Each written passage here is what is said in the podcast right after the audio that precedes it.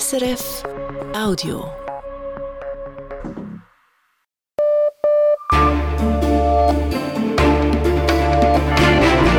Radio SRF, Echo der Zeit mit Matthias Kündig. Und das beschäftigt uns am Freitag, dem 24. November. Die Hamas lässt wie vereinbart 13 israelische Geiseln frei und bisher wird die Waffenruhe weitgehend eingehalten. Dazu gleich mehr. Dann Kritik am Bundesrat. Die Geschäftsprüfungskommission rügt in einzelnen Fällen die Behördeninformation vor Abstimmungen. Das Wort des Bundesrats habe vor Urnengängen ein großes Gewicht. Und er müsste eigentlich sachgerecht informieren. Und da stellen wir fest, dass dieser teilweise nicht der Fall war. Sagt Nationalrat Alfred Heer, Mitglied der Geschäftsprüfungskommission. Ein gefährliches Experiment. Der neu gewählte argentinische Präsident Milei will den Peso durch den US-Dollar ersetzen, trotz fehlender Devisenreserven. Also das wäre wirklich eine sehr, sehr katastrophale Form, jetzt die Dollarisierung einzuführen. Und deswegen gehe ich auch davon aus, dass die politischen Mehrheiten dafür recht schwer zu kriegen sein würden im Moment. Sagt Wirtschaftsprofessorin und Südamerika-Expertin Barbara Fritz im Echo-Gespräch. Und Kasachstan und die Atomwaffen. Nach dem Zerfall der Sowjetunion hatte man sie an Russland abgegeben. Heute fragen sich im größten zentralasiatischen Land nicht wenige, ob das damals wirklich eine kluge Entscheidung war. Im Abkommen, das Israel und die Hamas unter Vermittlung Katars ausgehandelt haben, hat sich die Hamas verpflichtet, 13 Geiseln freizulassen. Im Gegenzug entlässt Israel für jede dieser Geiseln drei palästinensische Häftlinge aus einem israelischen Gefängnis. Die freie Journalistin Inga Rock in Jerusalem hat mir kurz vor der Sendung bestätigt, dass die Freilassung der Geiseln heute wie geplant erfolgt ist. Offensichtlich ja. Also laut israelischen Medienberichten befinden sich die israelischen Geiseln inzwischen in der Obhut des Internationalen Komitees vom Roten Kreuz. Und wie sieht es bei den palästinensischen Gefangenen aus, die Israel im Gegenzug freilassen soll? Läuft da auch alles nach Plan? Ja, diese ebenfalls, die wurden bereits heute im Laufe des Nachmittags an das IKAK übergeben. Die warten jetzt an einem Checkpoint zum Westjordanland und Ostjerusalem darauf freigelassen zu werden. Also erst wenn sich die israelischen Geiseln 13 Geiseln in den Händen der Israeli befinden, dann sollen auch die 39 Palästinenser freigelassen werden. Also ist ein sehr kompliziertes Verfahren, in dem mehrere Parteien involviert sind. Also das Rote Kreuz als Mittelsperson, dann die Ägypter und dann die Israeli. Die Geiseln sind derzeit unter Obhut des Internationalen Roten Kreuzes. Wie wird die weitere Freilassung nach Israel dann ablaufen? Was ist da geplant?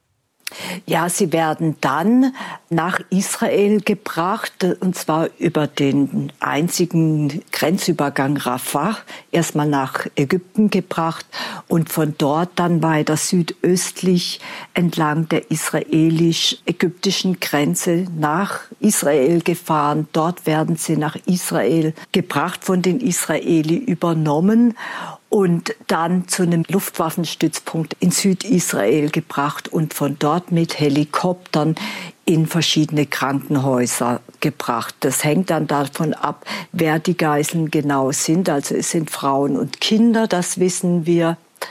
Ähm, aber wie, welche Kinder es genau sind oder Minderjährigen und welche Frauen es sind, wissen wir im Moment noch nicht, in welchem Gesundheitszustand sie sich befinden. Also das wird als erstes abgeklärt und dann werden sie weiter ins Innere des Landes in Krankenhäuser gebracht, wo sie dann erstmal behandelt werden und versorgt werden und weiter ihr Gesundheitszustand abgeklärt wird. Verschiedene Medien berichten, dass die Hamas neben diesen 13 israelischen Geiseln am frühen Nachmittag auch zwölf thailändische Geiseln freigelassen habe.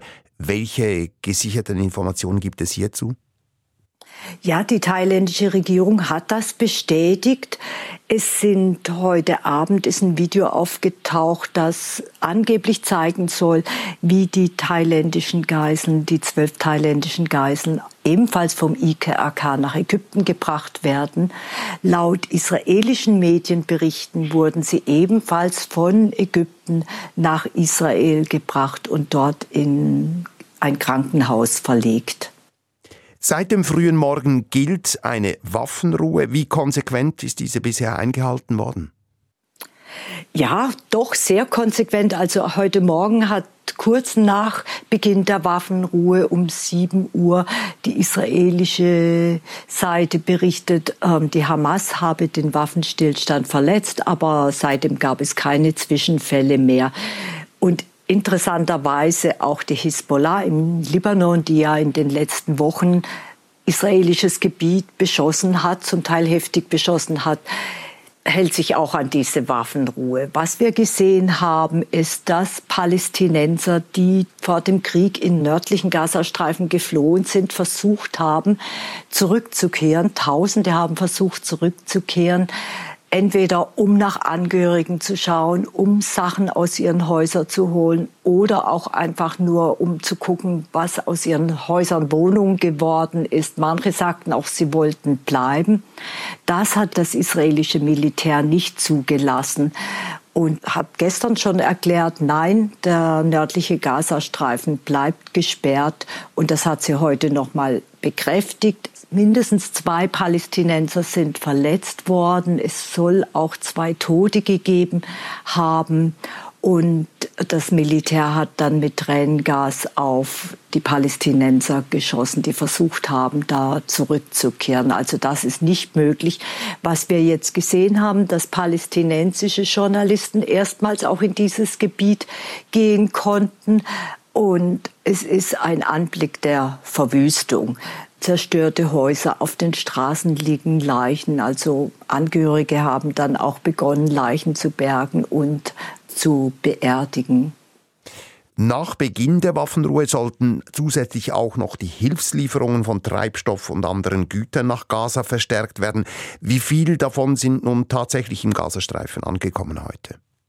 Also laut ähm, ägyptischen und palästinensischen Berichten sind 150 Lastwagen in den Gazastreifen gekommen. Das ist unterschiedliches. Also erstmals auch wieder Benzin und Diesel dabei. Vier Tanker mit Diesel und Benzin sowie vier Tanker mit Kochgas, was dem Streifen ja auch massiv fehlt. Und darüber Lebensmittel, Medikamente und andere Hilfsgüter. Die israelische Seite des Militär hat erklärt, es sollen insgesamt um die 200 Lastwagen über die Grenze gelassen werden.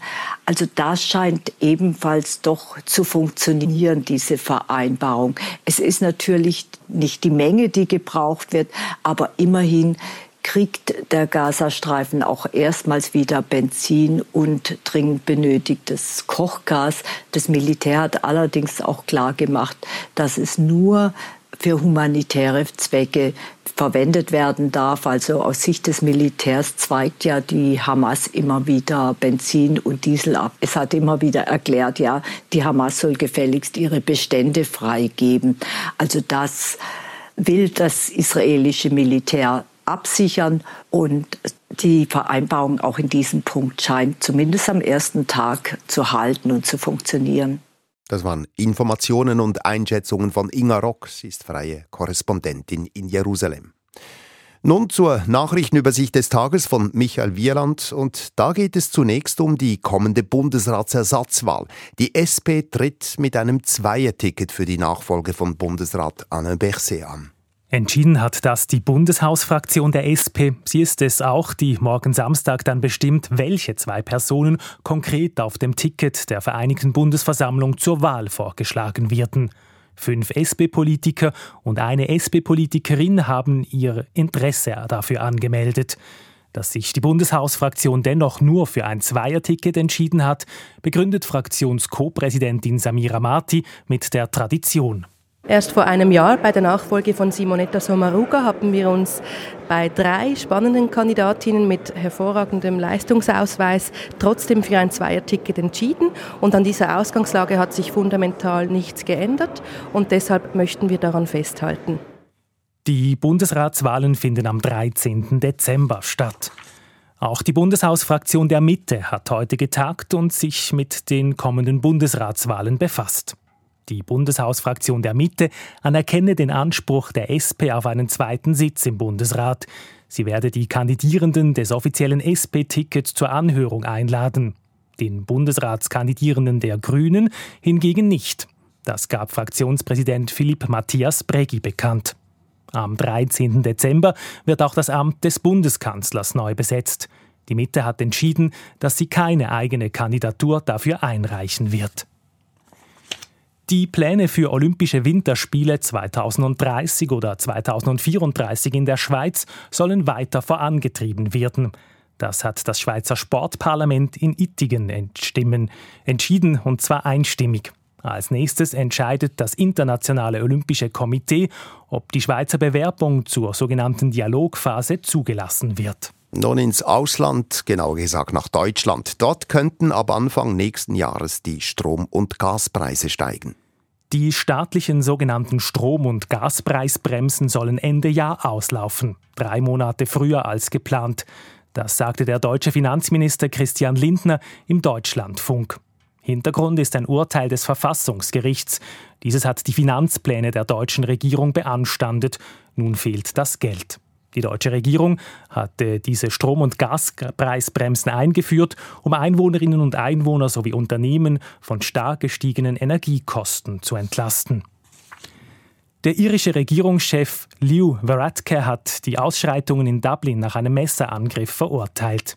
Die an den Ausschreitungen Beteiligten hätten Schande über Irland, ihre Familien und sich selbst gebracht. Sie hätten die Ausschreitungen aus Hass begangen, weil sie Gewalt und Chaos liebten, so Radke. Mehrere hundert Randalierer setzten gestern Abend in Dublin Fahrzeuge in Brand, verwüsteten Geschäfte und lieferten sich Auseinandersetzungen mit der Polizei. Diese macht Rechtsextreme für die Ausschreitungen verantwortlich. Zuvor hatte ein Mann vor einer Schule in Dublin drei Kinder und eine Lehrerin mit einem Messer angegriffen und teils schwer verletzt. Danach gab es in den sozialen Medien Spekulationen zur Nationalität des Angreifers. Die Börsendaten von 18.12 Uhr, von 18 geliefert von SIX. Das Swiss Market Index schließt bei 10.880 Punkten plus 0,3 Prozent. Die Börse in New York ist wegen eines Feiertages geschlossen. Der Euro wird zu 96 Rappen 45 gehandelt, der Dollar zu 88 Rappen 25. Und wie entwickelt sich das Wetter zum Wochenende hin, Michael Wieland? Im Norden gibt es am Abend und in der Nacht einige Schauer mit Schnee bis in tiefe Lagen. Dazu ist es windig. Morgen Vormittag zeigt sich im Flachland da und dort die Sonne, sonst geht es mit vielen Wolken und zeitweise Schneefall weiter. Unterhalb von etwa 400 Metern ist auch Regen möglich. Die Höchstwerte liegen bei 4 Grad. Im Süden scheint morgen oft die Sonne, mit Nordföhn gibt es um 13 Grad. Die Kommunikation der Behörden vor Abstimmungen gibt immer mal wieder Anlass zu Kritik, zum Beispiel wegen Fehlern in den offiziellen Abstimmungsunterlagen, aber auch wegen Auftritten von Bundesratsmitgliedern vor Abstimmungen. Deshalb hat die Geschäftsprüfungskommission des Nationalrates die Behördenkommunikation im Vorfeld von vier Abstimmungen genauer angeschaut. Dabei wurden in einzelnen Fällen Defizite festgestellt. Im Fall der Konzernverantwortungsinitiative im Jahr 2020 kritisiert die Aufsicht zum Beispiel das Justizdepartement unter der damaligen Bundesrätin Karin Keller-Sutter. Die Kommunikation des Departements sei mehr auf die Ablehnung der Initiative ausgerichtet gewesen als auf die breite Information der Bevölkerung. Bundeshausredaktorin Christine Wanne. Die Tagesschau, meine Damen und Herren. Ablehnung trotz Volksmehr. Die Konzernverantwortungsinitiative scheitert an den Ständen. So ging ein emotionaler Abstimmungskampf zur Konzernverantwortungsinitiative zu Ende vor rund drei Jahren am 29. November 2020. Auf der Seite der Siegerinnen die damalige Justizministerin Karin Keller-Sutter, die sich für die Position von Bundesrat und Parlament und somit für die Ablehnung der Initiative eingesetzt hatte.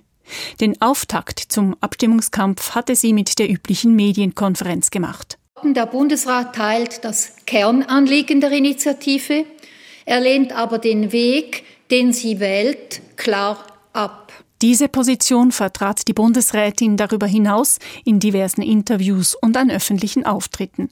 Immer wieder Thema war die Frage, wie viele Unternehmen denn von der Konzernverantwortungsinitiative betroffen wären und für ihre Zulieferfirmen nachweisen müssten, dass auch diese sich an Menschenrechte und Umweltstandards hielten. So sagte die Bundesrätin zum Beispiel in der SRF-Sendung Arena. Da können Tausende, Zehntausende Lieferanten sein, wo man nachweisen muss, dass es keine Menschenrechts- oder Umweltstandardsverletzungen gibt. Und das ist für ein KMU ist das nicht machbar. Zwar kommt die Geschäftsprüfungskommission zum Schluss, dass im Abstimmungskampf Schätzungen als solche transparent gemacht wurden. Allerdings im offiziellen Text in den Abstimmungsunterlagen hieß es, die Zahl der betroffenen Unternehmen lasse sich nicht abschätzen.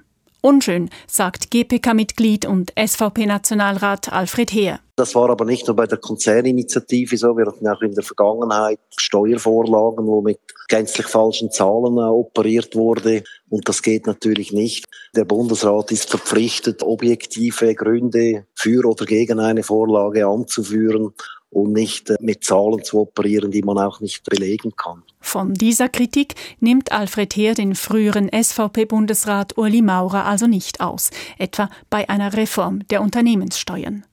Im Fall der Konzernverantwortungsinitiative bezeichnet die GPK die Art und Weise der Kommunikation als nicht verhältnismäßig.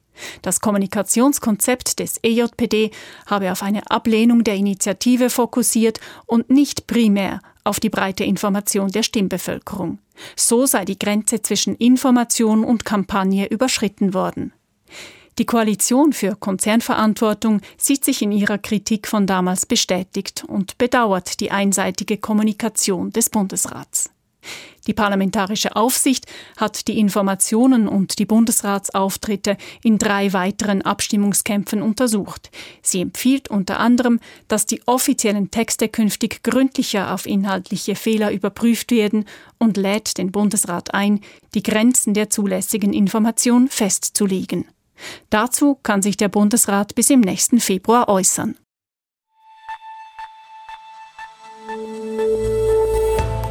Sie hören das Echo der Zeit auf Radio SRF mit diesen weiteren Schauplätzen. Karlsruhe. Dort lecken die deutschen Grünen am Parteitag ihre Wunden nach dem schweren Schlag durch das Bundesverfassungsgericht. Argentinien. Dort will der neu gewählte Präsident die Landeswährung durch den US-Dollar ersetzen. Wir zeigen, was das bedeuten würde. Der Kanton Basel-Stadt. Dort wird am Sonntag über die Klimainitiativen, die Stadtklimainitiativen abgestimmt. Kasachstan. Dort fragt man sich heute, ob man nach dem Untergang der Sowjetunion die Atomwaffen besser für sich behalten hätte.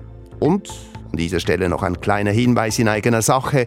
Für alle, die während der Woche wenig Zeit haben zum Echo der Zeit hören, gibt es unseren Newsletter mit Hörtipps, aber auch mit Einblicken in unseren Redaktionsalltag.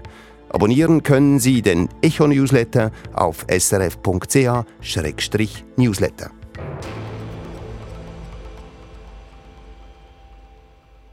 Vergangene Woche hat Deutschlands Verfassungsgericht der Regierung einen schweren Schlag versetzt und den Staatshaushalt des vorletzten Jahres für verfassungswidrig erklärt.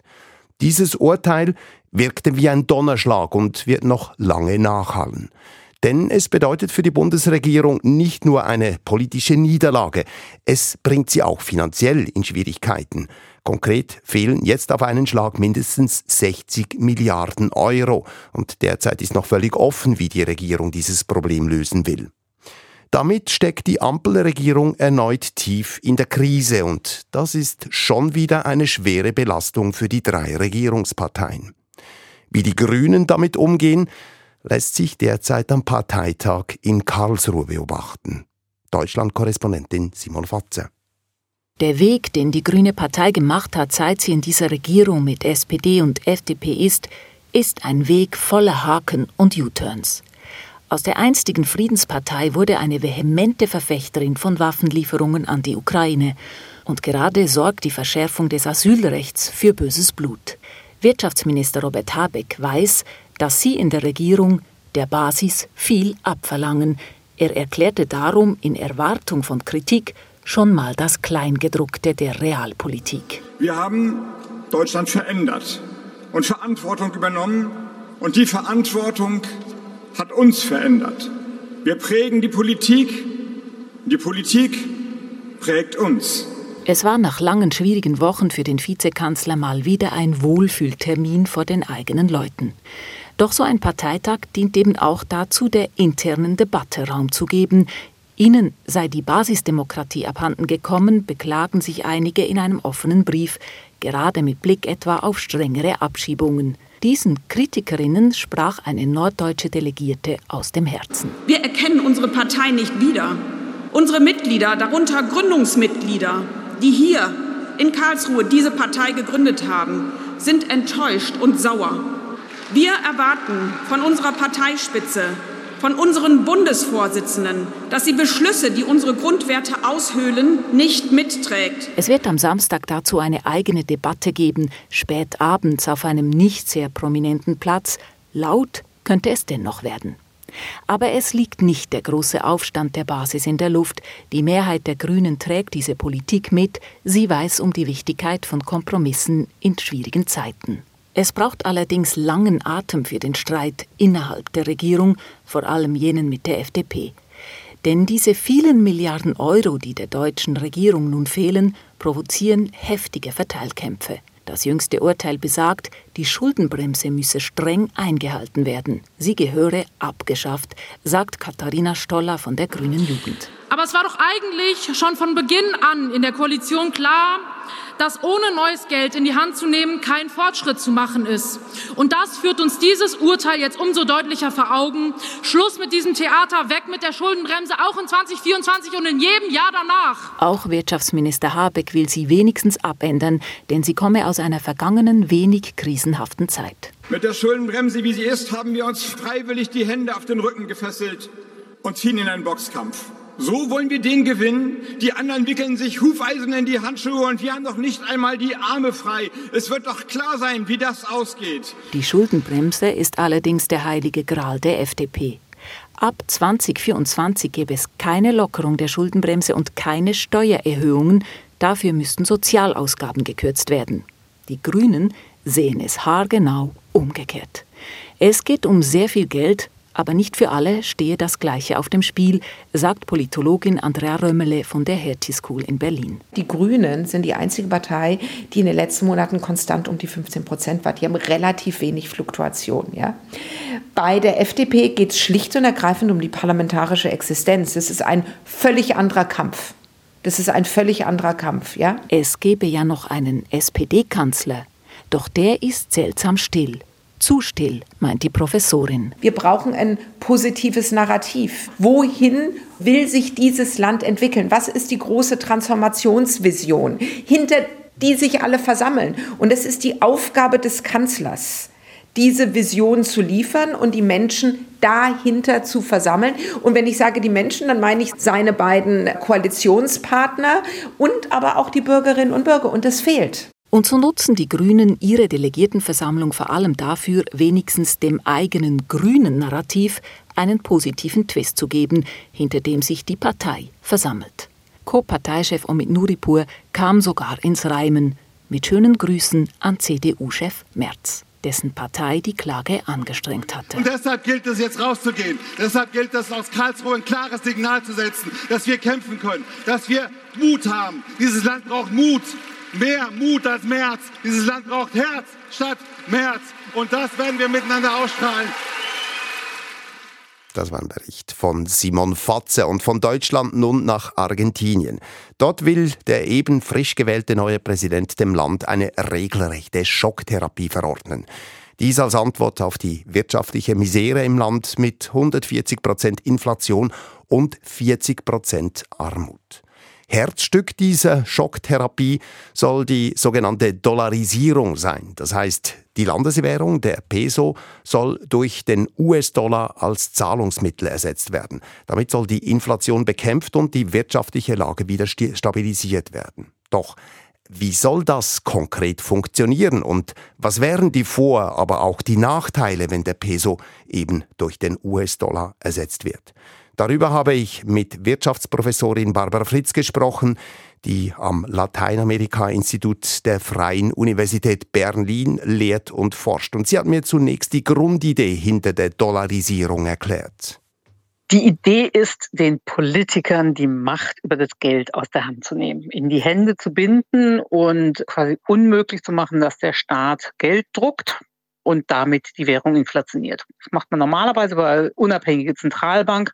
Eine extremere Lösung ist dann, die eigene Währung einfach abzuschaffen und quasi das Instrument aus der Hand ins Ausland zu geben, was als zuverlässiger eingeschätzt wird. Der künftige Präsident Millet hat zwar noch keine Entscheidung getroffen, aber wie könnte eine Dollarisierung ganz konkret dann ablaufen?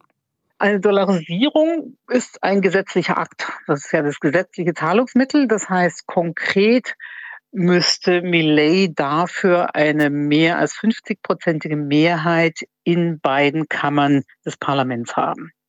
Und die hat er nicht.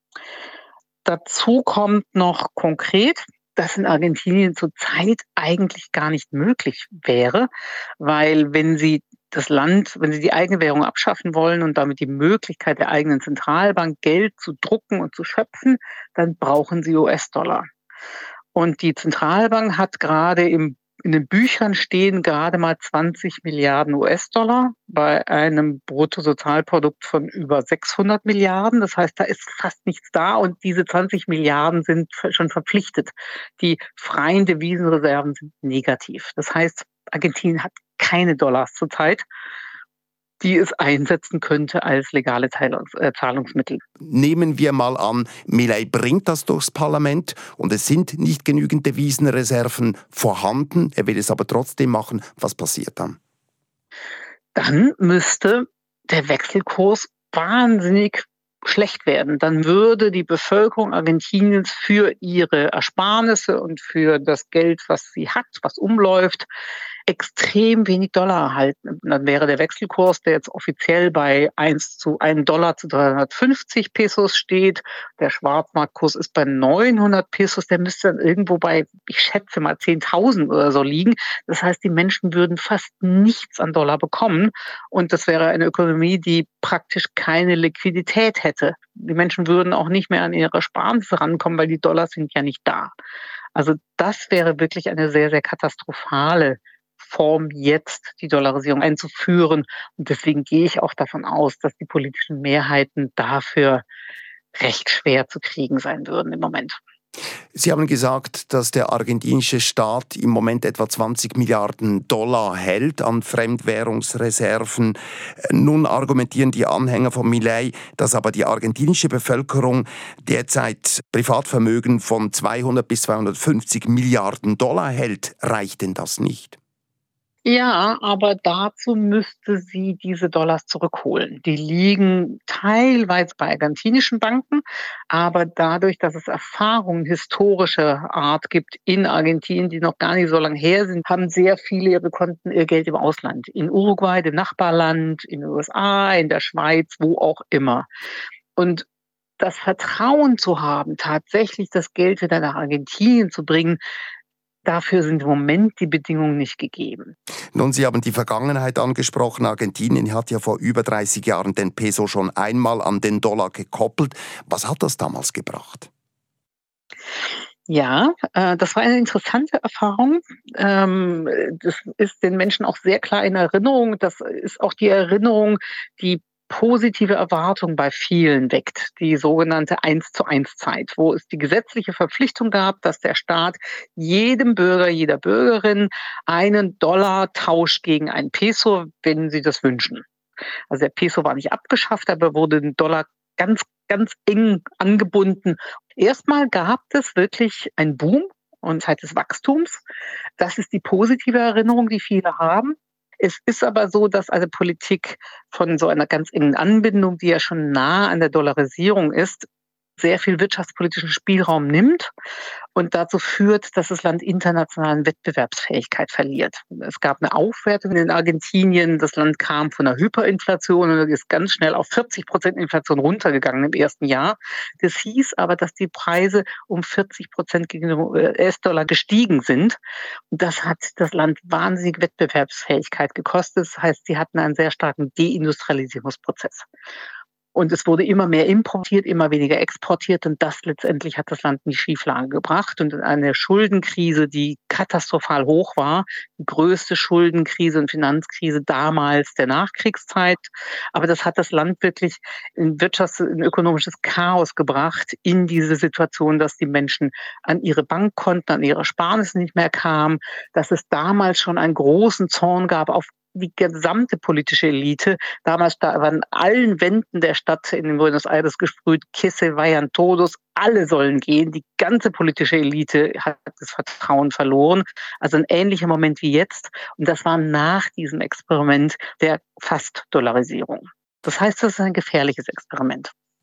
Was ist eigentlich, wenn ein Land tatsächlich die eigene Währung aufgibt und eben den Dollar einführt, also wenn die Landeswährung ersetzt ist, gibt es dann überhaupt noch ein Zurück, zurück zu einer Landeswährung? Bis jetzt haben wir historisch keinen Fall von einem Land, das sich für eine Aufgabe der eigenen Währung und den Einführung einer fremden Währung, den Dollar, entschieden hat und dann zurückgegangen ist zu einer eigenen Währung. Ecuador hat es versucht über eine stärkere regionale Einbindung und das Schaffen von einer regionalen Währung.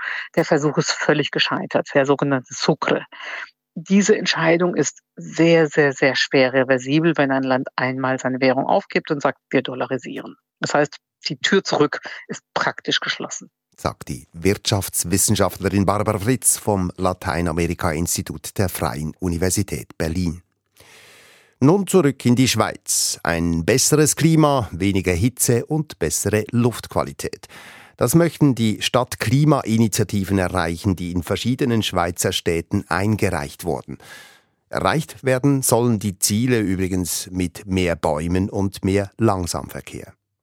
Basel-Stadt ist nun die erste Stadt, der erste Kanton, wo das Stimmvolk über die beiden Initiativen entscheidet, also über die Gute Luft-Initiative und die Zukunftsinitiative. Die Abstimmung in Basel-Stadt findet dieses Wochenende statt. Der Abstimmungskampf wird emotional geführt. Basel-Korrespondentin Martina Inglin. Ein Großvater, der mit seinem Enkel ein paar grüne Zweige in der Hand hält und in die Kamera lächelt. Für mehr Bäume in allen Quartieren steht darunter, so möchten die Befürworterinnen die Basler Stimmbevölkerung überzeugen. Denn Bäume brauche Baselstadt dringend, sagt die Präsidentin der Basler SP, Lisa Mattis. Zusammen mit den Grünen und Umweltschutzorganisationen unterstützt die SP die beiden Initiativen. Basel ist eine der Städte mit den wenigsten Grünflächen auf dem Stadtgebiet. Wir haben eine sehr dicht bebaute Stadt.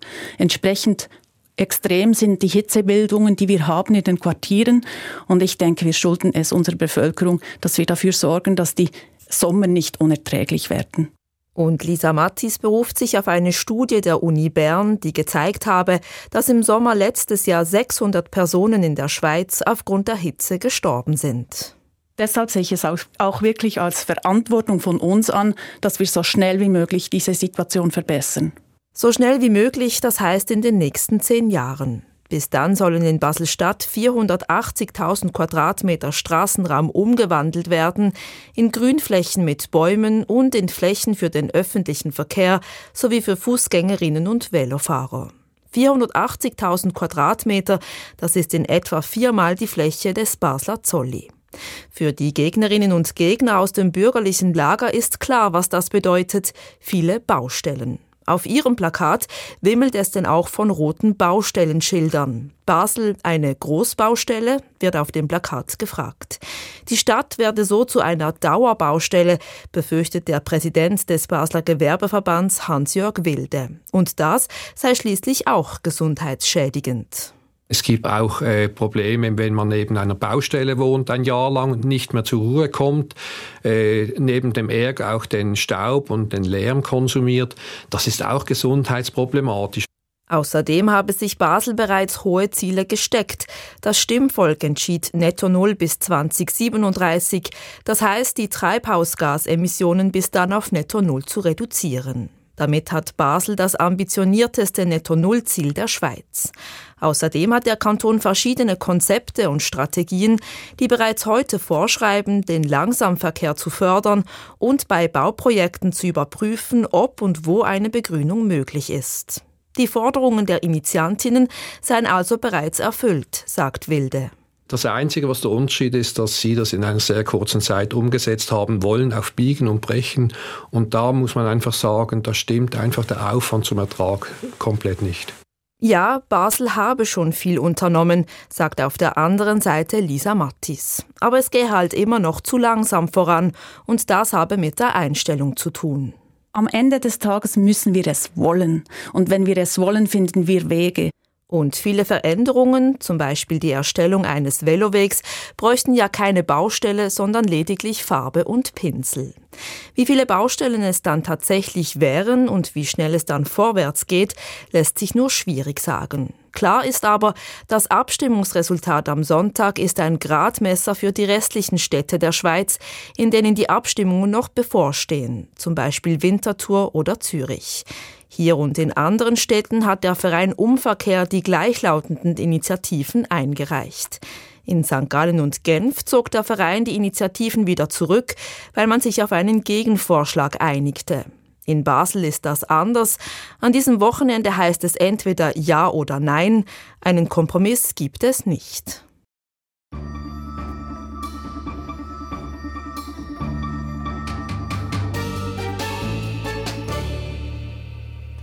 Nach dem Zerfall der Sowjetunion fand sich das neu unabhängige Kasachstan plötzlich als viertgrößte Atommacht der Erde wieder.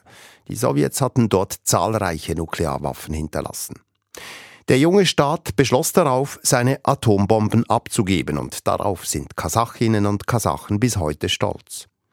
Doch jetzt wird dieser Schritt hinterfragt, seit Russland Angriff auf die Ukraine, ein Land, das damals ebenfalls seine Atomwaffen abgegeben hatte. Aus Kasachstan berichtet unser Korrespondent Cal McKenzie. Die Hauptstadt von Kasachstan heißt Astana. Prunkvolle futuristische Wolkenkratzer prägen die Innenstadt. Außerhalb des Stadtzentrums hat Bolat Nurgaliev sein Büro. Der 72-Jährige war Botschafter und Vizeaußenminister Kasachstans und war bei einem Schlüsselmoment am Ende des Kalten Krieges dabei. Die sowjetische Armee hatte mehr als 1000 Atomsprengköpfe auf kasachischem Boden stationiert. Nach Ende des Kalten Krieges wurden sie zum Eigentum des unabhängigen Kasachstans.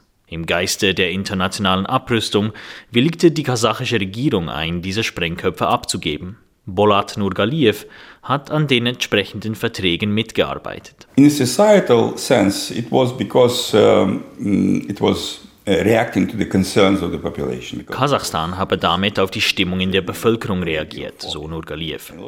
In den späten 1980er Jahren bildete sich eine breite Bürgerbewegung gegen Atomwaffen und die Atomwaffentests, die das sowjetische Militär auf kasachischem Boden durchführte. Die Bewegung war eine der ersten zivilen Aufstände der späten UdSSR und sie war erfolgreich. Doch Nurgaliev räumt ein, dass hinter der Abrüstung auch realpolitisches Kalkül stand. We wanted to be seen by the international community as normal civilized member, new. Wir waren ein neuer Staat, ein neues Mitglied der internationalen Gemeinschaft und wir wollten einen guten ersten Eindruck machen, sagt Bolat Nurgaliev. Mit der Abgabe der Waffen konnten wir uns als vernünftig und berechenbar präsentieren. We wanted to uh, present ourselves as responsible, predictable, quite sound, decent people. Der junge kasachische Staat stand auch unter erheblichem Druck. The pressure was quite evident. If you don't get rid of nuclear weapons, Man sagte uns, wenn ihr eure Waffen nicht abgebt, wird keiner in Kasachstan investieren, dann seid ihr isoliert, erzählt Nurgaliev. Damals dachten wir zudem, dass uns wirtschaftliche Verbindungen vor einem Angriff schützen. Also war es sinnvoll, den ausländischen Partnern entgegenzukommen. Bislang ist der Plan aufgegangen. Die friedliche Abrüstung gehört heute zur stolzen Gründungserzählung Kasachstans. Regierungen und Konzerne aus aller Welt kaufen hier Rohstoffe, vor allem Öl und Gas, und haben so geholfen, Kasachstan zur stärksten Wirtschaft Zentralasiens zu machen und die pompösen Wolkenkratzer der Hauptstadt zu bauen. Doch Russlands Angriff auf die Ukraine hat unangenehme Fragen aufgeworfen. Neben Kasachstan verzichteten auch die Ukraine und Belarus auf ihre sowjetischen Atomwaffen.